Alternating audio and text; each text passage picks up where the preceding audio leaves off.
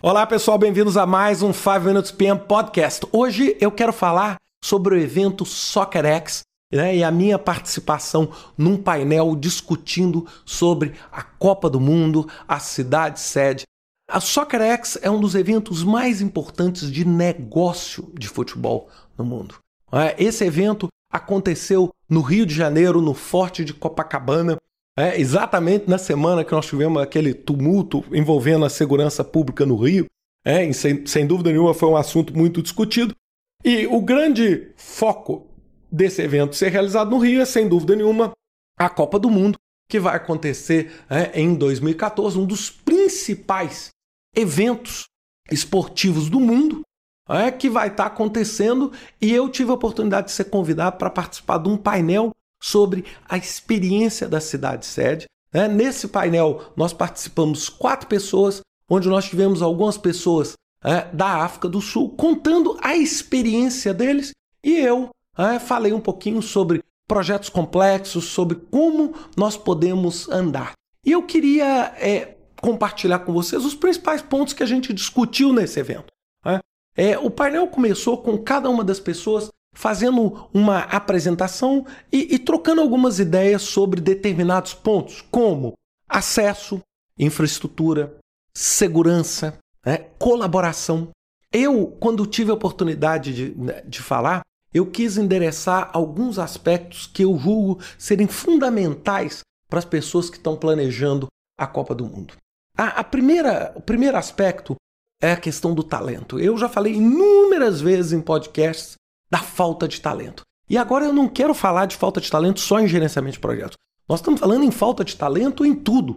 Por quê? Porque a gente não pode esquecer que o projeto da Copa do Mundo ele vai estar de alguma forma competindo por recursos com o pré-sal, com a construção das hidrelétricas, com os projetos do PAC, com os projetos de infraestrutura. Então é muito importante a gente perceber o seguinte: ah, mas o que que uh, o pré-sal tem a ver com, uh, é, é, por exemplo, a construção de um estádio?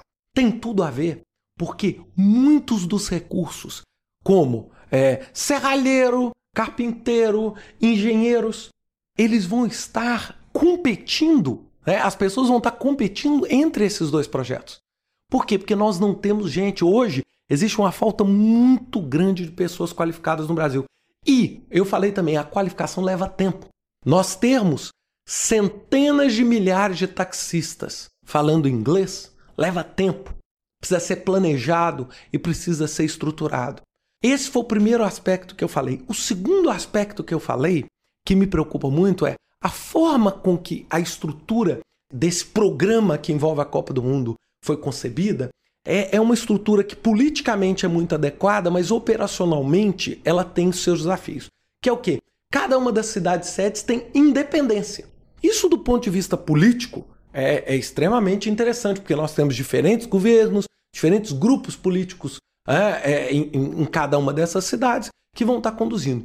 Mas o grande desafio é que quando a gente tiver esse, essa carência de recurso e a gente tiver naturalmente é, é, o desafio do tempo, etc., nós podemos correr um seríssimo risco, e isso foi falado na África do Sul, do aumento na competição entre as cidades sedes. E isso pode ser extremamente danoso para os jogos como um todo, e por que isso? Porque, na verdade, o público e o êxito, ele não adianta se dar com o êxito na cidade de Belo Horizonte e com o fracasso na cidade de São Paulo. Na verdade, o evento é brasileiro. A Copa do Mundo é brasileira.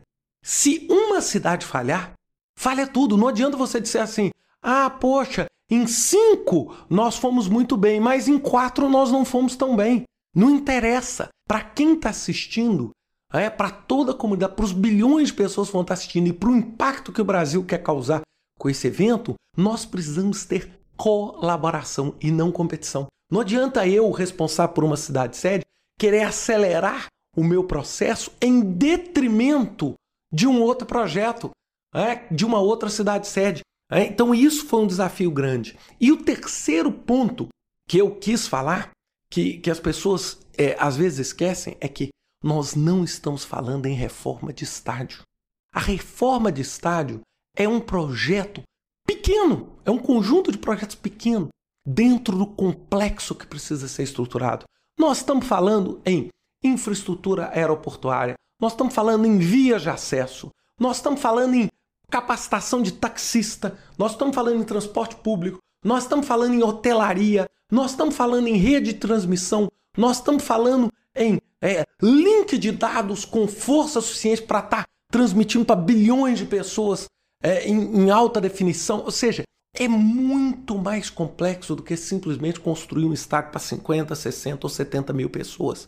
Então, essas três coisas, o talento, a colaboração e entender que o projeto, esse programa é, que nós estamos falando, que vai envolver toda a Copa do Mundo, ele é um programa muito maior do que os estádios e muito maior do que simplesmente reformar os aeroportos ou expandir os aeroportos. É um programa que envolve uma mudança em praticamente toda a estrutura de serviços das cidades que vão estar envolvidas e do próprio país para garantir acesso, visto, é, check-in, hotel. É? Ou seja, imaginem uma operação como essa na dimensão. Então, esse é o grande desafio que eu quis compartilhar com as pessoas. Né? Nós tivemos lá algo como 100 pessoas, então eu fico muito satisfeito e muito feliz de ter podido passar essa mensagem e agora está tornando essa mensagem pública para vocês.